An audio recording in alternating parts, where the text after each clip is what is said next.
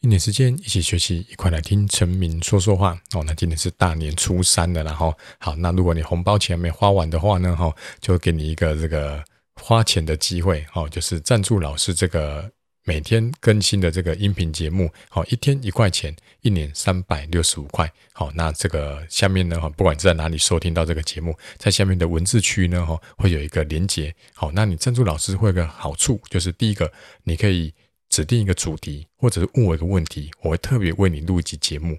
那第二个就是你可以指定在未来的某一天，哦，你可以准备一段稿子，好，约莫是三十秒左右，然后呢，我可以帮你念出来，哦，你可以宣传学校的社团活动，或是你想祝同学生日快乐，或是你有什么话想要跟谁说，哦，甚至是告白，哦，我都可以帮你念出来。OK，好，那今天呢，来跟大家谈到一件事情，然后就是过年的时候呢，哈，很多这个就是很多禁忌嘛，对不对？哈，那有时候都会希望自己在过年呢和和气气的，不要生气。好，那这前诶，我年轻的时候呢，哈，脾气其实是不太好的，好，就有同学上课不乖啊或什么的，我直接干掉他。对，你没听错，我直接干掉他。对，可是慢慢年纪越来越大，哦，就会开始希望自己不要发。不要常常发脾气，因为对身体也不好，那跟同学的感情也会变不好。所以呢，这个中间的转捩点就是，我会开始有意识的呢，去去知道说，哦，我好像准备快要生气了。好，当我会有意识的发现到这个点的时候呢，我就把我自己跳脱出来，变成一个第三者。就是当我看到一个同学上课在睡觉，或者一直玩手机，好，那以前我会直接破口大骂，会骂他。现在呢，我会把自己跳出来，跳出来说，哦。哦，陈明，你是不是准备要生气了？OK，好，我已经感受到了你，你这个火已经上来了，已经到这个额头这边了，准备要爆发出去了哈。好，但是你先忍耐一下，好，你先问问看他为什么他睡觉了，会不会是他今天很累，或者是说你可不可以先委婉的请他把手机收起来，或者是暗示他一下，暗示他隔壁的同学提醒他一下都可以。所以我认为哈，开始有意识的就是去。去做一些事情非常重要，比如说，诶，今天老师，诶，这个上课，这个在补习班的时候，我们中间都大概会休息一下嘛，吼，好，那老师一说好，那我们休息十分钟，好，你是不是就开始手就抽去抽屉，把手机拿出来了？诶，这时候呢，你应该是好好休息呀，对吧？因为补习班上课很累嘛，三个小时一次要挤很多东西进来，所以当你手伸到抽屉的时候呢，你会开始有意识的就诶提醒自己说，诶，我现在在干嘛？好，就是像我刚刚讲的，你要第三者，你要跳出来，告诉你自己说：“哎，哎，你你陈明啊，你你怎么这时候去拿手机？不是哦，这时候应该是去上个厕所，回来趴在桌上好好休息一下，因为下半场可能还有更多东西要学。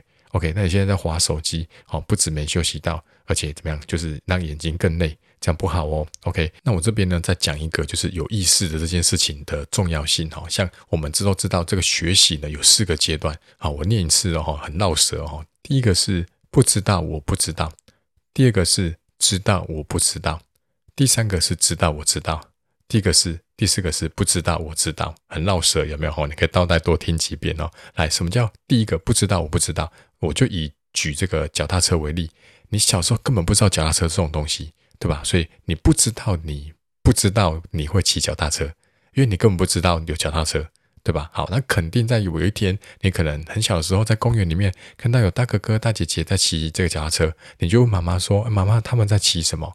他们那个是什么？”好，妈妈就跟你讲：“哦，那个叫脚踏车。哦，你长大了就会骑哦，爸爸再来教你骑。”哎，这就是你从不知道不知道开始进入到说：“哦，原来这世界上有一个东西叫做脚踏车。” OK，好，那好像很好玩。OK，那我要长大才可以去学这个东西。OK，好，这就是第一个阶段。好，第二个阶段就是知道我不知道，就是我知道说我不会骑脚踏车了，我已经知道脚踏车这东西了，可是我知道我不会骑。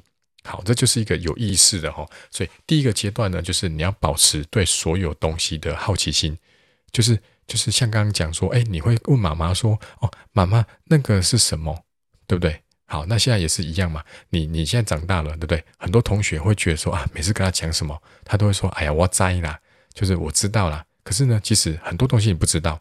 那你一直去讲这种话的时候呢，就很容易把自己陷入那种井底之蛙的感觉。就是你觉得你什么东西都知道，可实际上这世界上还有无敌多的东西，你根本连听都没听过。所以第一个你要保持好奇心、开放的心胸。好，那第二个就是我知道我不知道，哎，这就是一个意识喽。好，你要开始有意识的是说，哦，原来我我有这脚踏车这个东西，而且我知道我不会骑。好，那接下来你就开始去学习。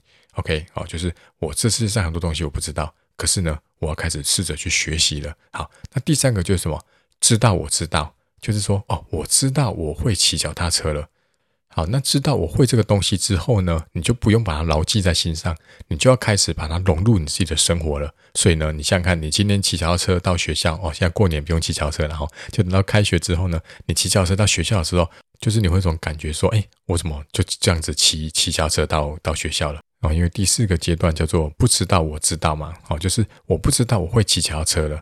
这个意思不是说我不知道我会骑脚踏车，而是说我已经把这个骑脚踏车这个行为呢融入我的生活里面了。所以当我考上课快迟到了，我一跨上脚踏车，这个脚踏板一踢开，我就开始往前骑了。你根本不用去想说哦，我要先用哪一只脚跨上去，然后我手要先握在哪里，然后呢，我要先把这个这个停车的那个脚踏脚脚踏板把它踢掉，然后呢，这个右脚要开始踏到这个。脚踏板上面哦，就不用了，因为它已经变成一个自动导航的行为了。好，所以呢，这中间的每一个过程呢哦，那你都会必须是有意识的去让自己知道说，哦，我现在在哪一个阶段，那我怎么样进入到下一个阶段？好，所以今天呢，哈，就是昨天讲的复利效应啊，每天进步百分之一，对不对？哈，所以希望今天听完之后呢，你也可以开始练习的，就是当我想要养成一个好习惯或是一个。排除一个坏习惯，戒掉坏习惯的时候呢，我都能够开始有意识，好，这三个字，开始有意识的去做一点点改变，好，就像我刚刚讲的，当你发现自己想要去拿手机了，或者当你发现自己了想要开始去喝含糖饮料了，或者发现自己想要找一些借口来不要去运动、不要去写功课的时候呢，你要开始跳脱出来，有意识的去提醒自己。OK，那这就是今天的节目啦。那希望大家过年还是一样的这个。平安顺利，那我们明天再见喽，拜拜。